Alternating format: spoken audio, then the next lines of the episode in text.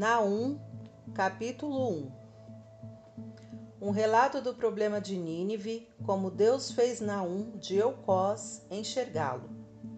O Eterno está falando sério, com ele não se brinca.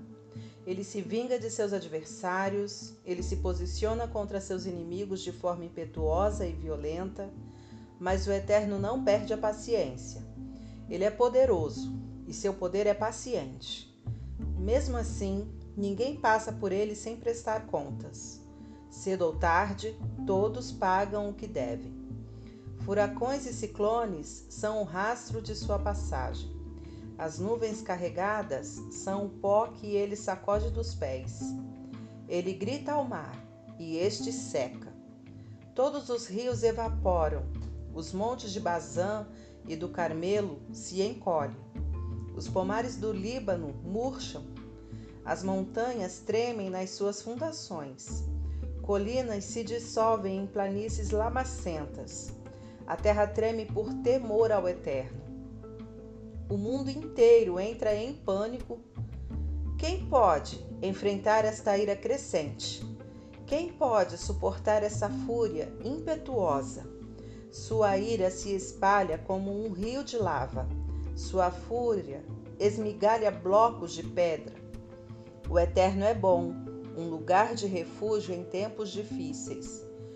Ele reconhece e recebe qualquer um que busque ajuda. Não importa o tamanho do problema, mas as ilhas confortáveis de escape ele apaga do mapa. Ninguém escapa de Deus. Por que desperdiçar tempo conspirando contra o Eterno? Ele está pondo um fim a todas as conspirações para os que causam problemas, não haverá segunda chance. Como um monte de arbustos secos, encharcados de óleo, o incêndio os consumirá. Nínive é um formigueiro de tramas maldosas contra o Eterno, um antro de fabricação de mentiras, sedução e traição. E o Eterno tem algo a dizer sobre tudo isso mesmo que estejam por cima de tudo, recebendo todos os aplausos e votos, vocês serão arrasados. Eu castiguei você, Judá, é verdade, mas não vou castigá-lo outra vez. A partir de agora, estou tirando o jugo do seu pescoço e transformando-o em gravetos para o fogo. Estou livrando vocês das amarras da escravidão. Esta é a decisão do Eterno com relação a Nínive. Vocês estão no fim da linha, está tudo acabado para Nínive.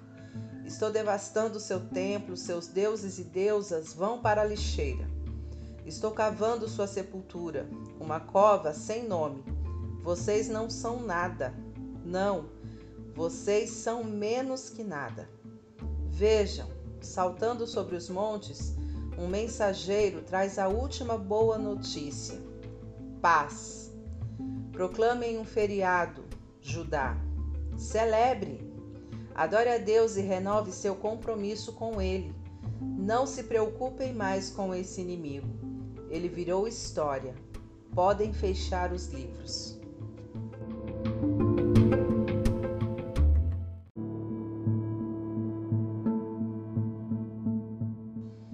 Capítulo 2 A força destruidora está chegando. Sentinelas aumentem os estoques de suprimento. Ajuntem suas forças, preparem-se para a grande batalha. O Eterno restaurou o orgulho de Jacó, o orgulho de Israel. Israel passou por tempos difíceis, foi ao inferno e voltou. Armas reluzem ao sol. Os soldados estão esplêndidos no uniforme de guerra. Carros polidos e resplandecentes estão prontos para atacar. Uma floresta de lanças empunhadas e letais no horizonte.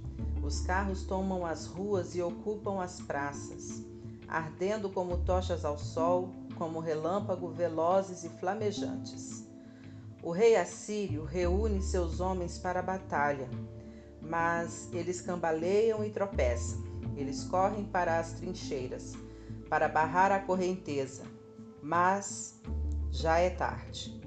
Os soldados arrombam os portões, o palácio é demolido, Em breve tudo estará terminado. Nínive estará arrasada. Nínive estará condenada. Servas e escravos vão gemer como pombas, gesticulando em desespero.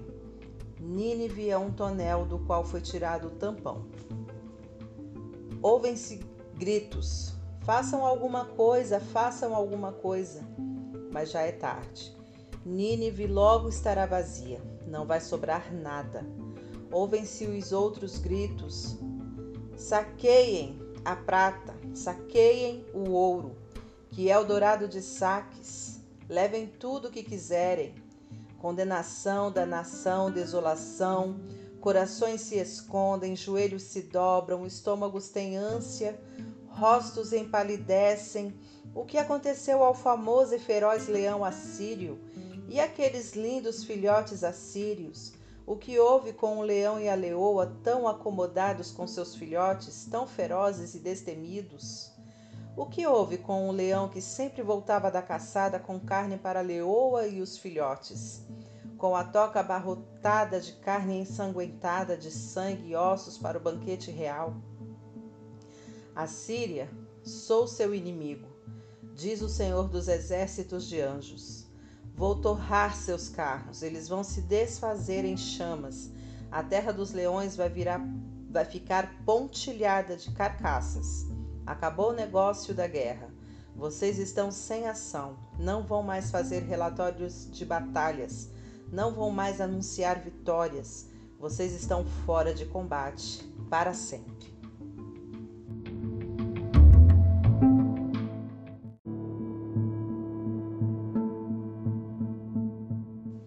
Capítulo 3 Condenação para a cidade do homicídio, cheia de mentiras, transbordando de ganhos ilícitos, viciada na violência, cornetas tocando alto, rodas retinindo, cavalos empinando, carros balançando, cavaleiros a galope, brandindo espadas e lanças, cadáveres apodrecendo nas ruas, corpos empilhados como lenha, em todas as sarjetas e ruelas obstruindo os cruzamentos. E prostitutas, prostitutas incontáveis. É a cidade das prostitutas. Fatalmente sedutoras, vocês são a bruxa da sedução, atraindo as nações para a ruína com seus encantos maléficos. Eu sou seu inimigo, prostituta Nínive. Eu, o Senhor dos exércitos de anjos. Vou arrancar seus sedutores vestidos de seda e expor você no palco do mundo. Vou permitir que as nações saibam a horrível verdade, que vejam quem você realmente é e tem sido todo esse tempo. Vou cobrir você com esterco de cachorro e colocá-la numa vitrine, cadela em exibição. Todos que virem você vão engasgar e dizer: Nínive é um chiqueiro o que vimos de especial nela?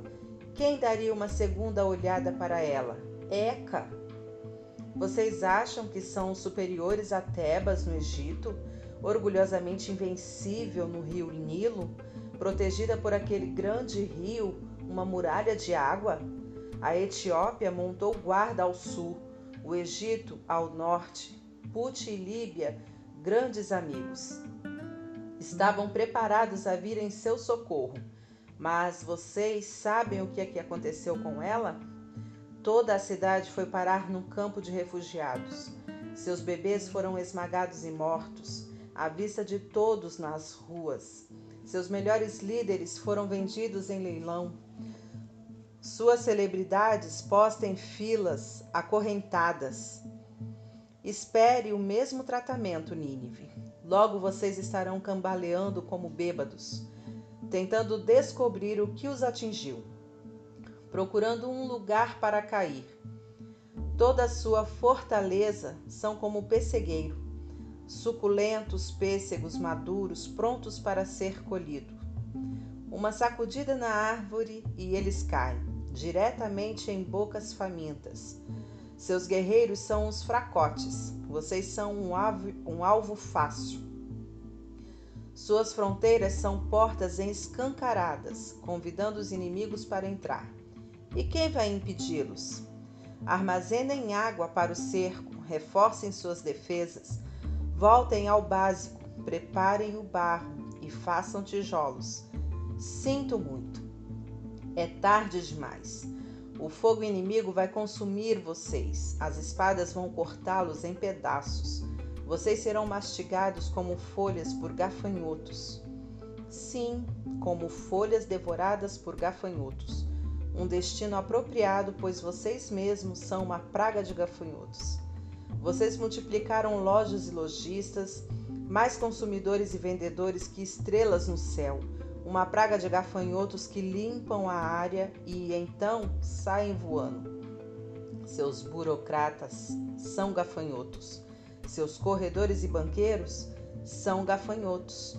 No começo estão sempre à sua disposição, cheios de sorrisos e promessas, mas depois, quando vocês aparecem com uma pergunta ou reclamação, vão perceber que eles já voaram e é impossível achá-los rei da Assíria, seus pastores líderes, que têm a responsabilidade de cuidar do povo, estão ocupados fazendo tudo, menos isso. Não estão fazendo o seu trabalho e o povo está espalhado, perdido, e ninguém se dispõe a ir atrás deles. Vocês passaram do ponto de retorno. Sua ferida é fatal. Quando a história do seu destino se espalhar por aí, o mundo inteiro vai aplaudir e pedir bis. Sua crueldade se infiltrou em todas as fendas e cantos do mundo. Todos a sentiram e sofreram com ela.